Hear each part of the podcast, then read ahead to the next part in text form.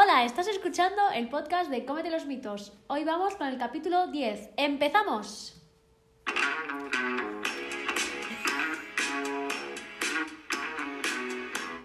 Buenos días, buenas tardes y buenas noches. Atentos con el capítulo 10 porque va a ser bastante divertido y entretenido, pero antes de nada recordar que este super podcast está realizado por María Hernández y yo, Javier Oiz. Así que le damos caña, Que digamos que se me ha olvidado decirlo en la intro. Así como dato. así como... Pues nada, le damos caña al tema de vegetarianos, vegetarianas y dos mitos bastante chulos que hay alrededor del tema. Antes de hablar sobre el primer mito de vegetarianos y vegetarianas, vamos a hablar de los tipos o de los subtipos de lo que se entiende por vegetariano o vegetariana. Am, María. A ver, la cosa está. Realmente existen cuatro tipos, ¿vale? Principales, vamos a llamarlo así. Que ¿De qué? serían de vegetarianos. Vale. Has dicho, vamos a definir los Sí, tipos sí, de sí. vegetarianos.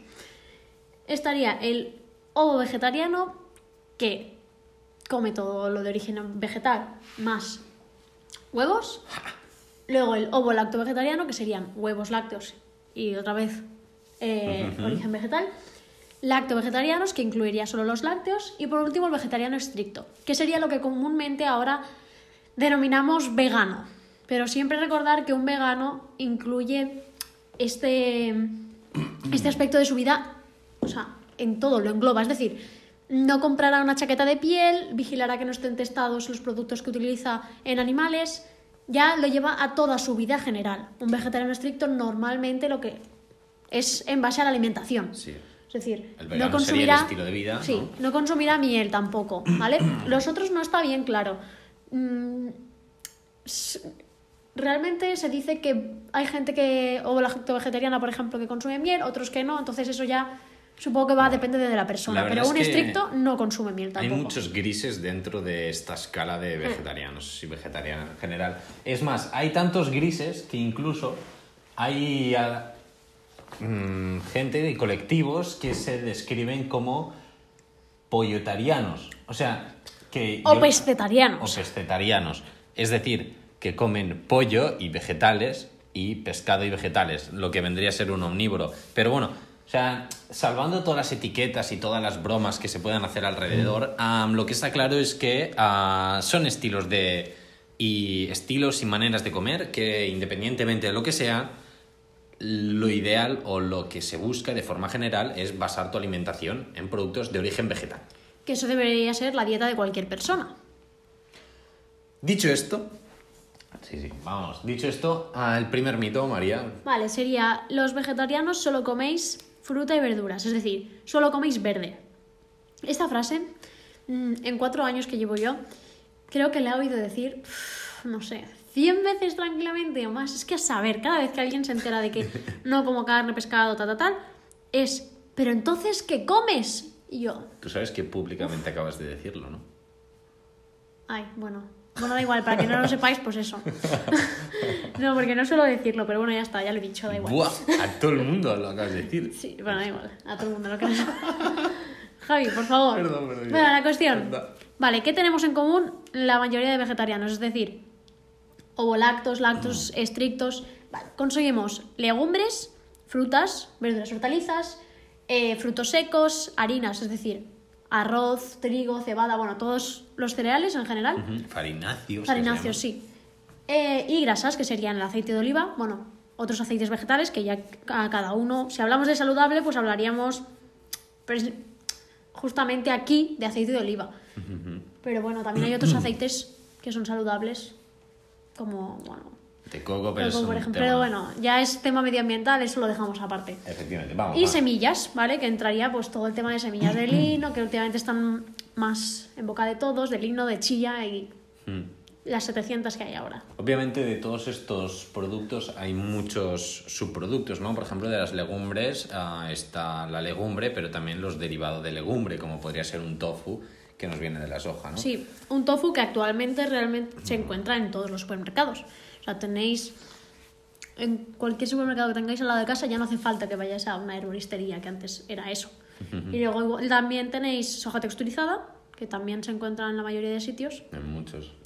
Y luego están los grandes desconocidos, que serían, por ejemplo... A ver, Javier. Me mata lo que has hecho con la mandarina. Y luego están los grandes desconocidos, que sería, por ejemplo, la legumbreta. No sé si sabéis lo que es. No. O sea, es que hay que apuntar que mi cultura gastronómica es escasa. Es, o sea, es baja. O sea, yo lo reconozco siempre. María, yo no sé cómo lo hace, pero cada día, o casi cada día, me llega a clase con un producto nuevo. O en la fiambrera, o me dice, eh, Javi, ¿has visto esta foto? Y yo, mm, ¿qué No, es eso? ¿Qué es ¿Eso, eso? eso existe? si te empieza a hablar de nato, de Sí, todo o sea, me como de la la cara. Es como, pues vale. bueno, la cuestión. Pues la legumbreta ahora lo estoy viendo más en redes, sobre todo, que es como una soja texturizada, pero en grande. Parecen trozos, ¿sabes? O sea, algo Sí, sí, un cacho, un cacho. Sí, como una soja texturizada, pero mucho más grande. Y la llaman así porque eso viene de las Le- legumbres. legumbreta. Legumbreta, sí. Muy Sí, sí, bien. sí. A mí hace unos años lo vi por, por casualidad de la vida. legumbre pequeña en catalán, muy bien.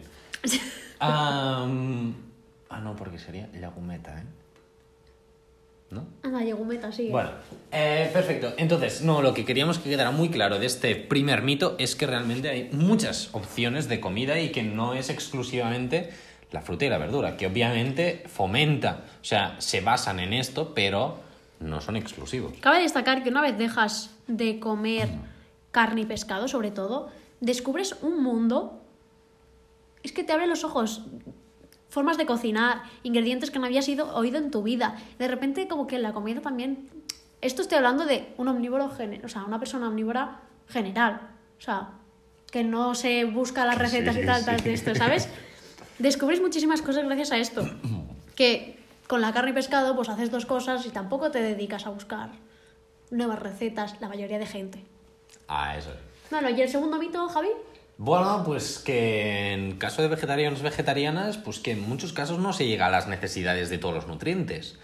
Pero esto la verdad es que no es muy cierto, ¿eh? Yo creo que sí que se puede llegar. La- lo- los papers nos dicen que sí. A ver, el mito como tal sería que hay mucha gente que te viene y te dice, pero si no comes carne y pescado, te faltarán nutrientes. Como mínimo uno. Y dices, a ver, no. Y no. no te falta hierro, ta, ta, ta. Y te empiezan a decir uno tras otro, tras otro. Y dices, a ver, si la mayoría de vitaminas y minerales los encontramos en las frutas y verduras, ¿qué es lo que no come la gente? Y lo que los vegetarianos normalmente comen más. Hombre, es algo... Pero es eso. Tenemos como tres a destacar, que serían... Ah, vale, la vitamina B12. En muchos casos se dice, pues esto, ¿no? Que vegetarianos vegetarianas no llegan al consumo necesario de vitamina B12. Esto es cierto, ¿vale? Y por eso, tanto en, bueno, en todos los tipos de vegetarianos... Los reales, ¿eh? No hablamos de pescetarianos, ni pollotarianos, ni flexitarianos. Ay, pensaba que me ibas a decir otra cosa. Muy bien, Eh, pues en estos casos hay que suplementar, ¿de acuerdo? Es muy importante, toda la, la evidencia nos está diciendo que eh, el suplementar con vitamina B12 eh, de forma general, 2.000 microgramos semana, es lo que se suele recomendar para no tener deficiencia de esta vitamina. ¿de Sí, es Esto una pastillita sublingual, normalmente de sabor cereza. Se venden en muchas farmacias. Normalmente es, no es hacer publicidad, ¿eh? pero es las que comúnmente encontramos serían Solaray.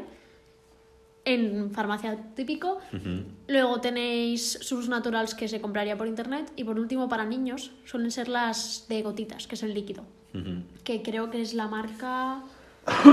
Bueno, hay muchos, Bueno, pero- sí, no me acuerdo de la sí. marca que era, pero hay muchas que son de esto, que es un líquido para, sobre todo niños, infancia y bueno, gente que las pastillas no lo vean tampoco, aunque se deshace debajo de la lengua. Sí, y remarcamos que no es ningún spam, aquí nadie nos No, paga. no, no, no, no. Estaría muy interesante que alguien nos pagara por hacer un podcast. Porque pero no. hay gente que me pregunta de, vale, pero de 2000 microgramos lo encuentro. Pues esas marcas la tienen y así solo es una, una pastilla a la semana. Sí, mucho más práctico y al final acaba siendo más barato a largo Sí. plazo, así que eso. Luego, otro nutriente que también la gente suele decir mucho, como has comentado antes, María, es el hierro. Realmente es cierto que en muchas fuentes eh, proteicas animales pues encontramos cantidades significativas de hierro, pero obviamente los vegetales también encontramos y am, el hierro de los vegetales es cierto que se absorbe peor, es menos biodisponible, que se llama, pero si lo lo tomamos juntamente con vitamina C, la absorción es mucho mayor. Sí, es decir, cítricos, pimiento crudos. Normalmente el rojo es el que tiene más vitamina C.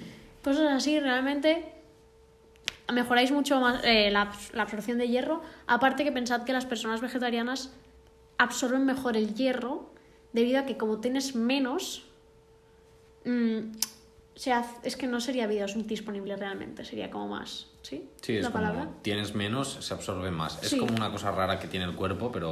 Como que se adapta a que tenga menos ingesta de hierro, entonces lo capta más. Vamos, que lo expulsas menos, ¿sabes? No sé si me queda claro. Sí, sí, pues la idea, la idea yo creo que ha quedado. Yo creo que ha quedado. Bueno, al menos a mí, no sé si porque yo sé lo de lo que hablas. o- Bueno, si no nos preguntáis. sí. Eh, más ácido fólico eh, o vitamina B9. Es importante destacar que la ponemos aquí en vegetarianos, vegetarianas, pero esto es un comentario a nivel de población general, porque es importante tener en cuenta que gran parte de la población, igual que pasa con la vitamina D, está en microdeficiencia, es decir, que estamos ahí ahí que no llegamos a los requerimientos de Estamos a un pasito de tener deficiencia. Estamos justitos, Ok, ok, sí. justitos. Que sí, que sí, tal cual. Muy bien, entonces, ¿qué podemos hacer? ¿De dónde encontramos este ácido fólico? Porque realmente dirías, ah, pero entonces vegetarianos, ver, vegetarianos no encontrarán. Sobre todo son hortalizas de hoja verde, es decir, unas espinacas, unas acelgas. El problema es que no suelen ser verduras que atraigan a la gente, ¿vale? Con lo buenas que están. Sí, a mí es que las espinacas crudas en ensalada es lo que me gusta, porque la lechuga normal es como ñe, sin más, ¿Cómo, cómo? ñe. Entonces, que entiendo que a la gente no le puede gustar y también es el recuerdo que tenemos de niños del plato de espinacas ahí, en el plato con las pataticas y tú, mmm, qué apetecible, parecen ahí, yo qué sé, una mata de hojas húmeda. no sé, yo por lo menos tengo ese recuerdo. No sé, yo no. Yo la verdad es que a mí siempre me han gustado, pero no sé, nosotros supongo que somos más raros de este tema. Hay mucha gente que no le gusta, es cierto, pero no por ello dejan de ser menos saludables, así que, bueno, intentar tenerlas en cuenta, vegetales de hoja verde, como una de las principales fuentes de, de ácido fólico, ¿no? Entonces, bueno, a nivel nutricional, esto es un poquito lo que os queríamos comentar. Obviamente, hay, como decíamos al principio, hay muchos mitos alrededor de la eh, alimentación vegetariana en todos sus puntos y que iremos tratando en diferentes podcasts, en diferentes capítulos, en un mismo, mismo podcast, diferentes capítulos, porque creamos, eh, creemos, joder, ya no sé ni hablar, ¿eh? creemos que es un tema importante y que hay muchas personas que tenéis bastantes dudas sobre el tema, sobre todo por lo que nos va llegando por redes sociales, alrededor de pues, nuestro entorno también familiar, amigos y así. Así que, bueno, esto es un poquito todo lo que queríamos comentar, María. Y si nos están escuchando vegetarianos y estas cosas, que sepáis que no estáis solos. no, es broma. Que luego al final os acabarán pidiendo las recetas de lo que habéis hecho y os dirán, ay, pero esto que has hecho no lleva huevo o no lleva leche o de verdad es, mm, yo qué sé, vegano. Y dices, sí, lo es. Pero ha salido tan esponjoso, sí. Y ya está. Es- y se quedarán, se quedarán una recetas, ¿eh? anécdota y ya está. Yo, yo pido recetas, yo, yo lo hago. Yo pido porque hay algunas que haces, María, que tienen muy buena pinta. Es verdad, es verdad.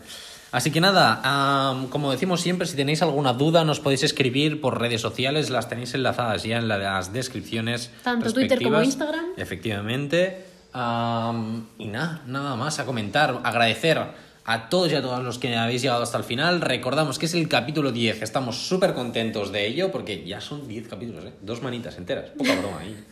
Hombre, llevamos dos meses y medio, ¿no? Pues... Sí, porque vamos a uno por semana, más o menos, ah, aproximadamente. Ahí ya estará, Y hasta que dure. hasta que dure. Y tanto, pues nada más. Adiós. Adiós, que vaya muy bien.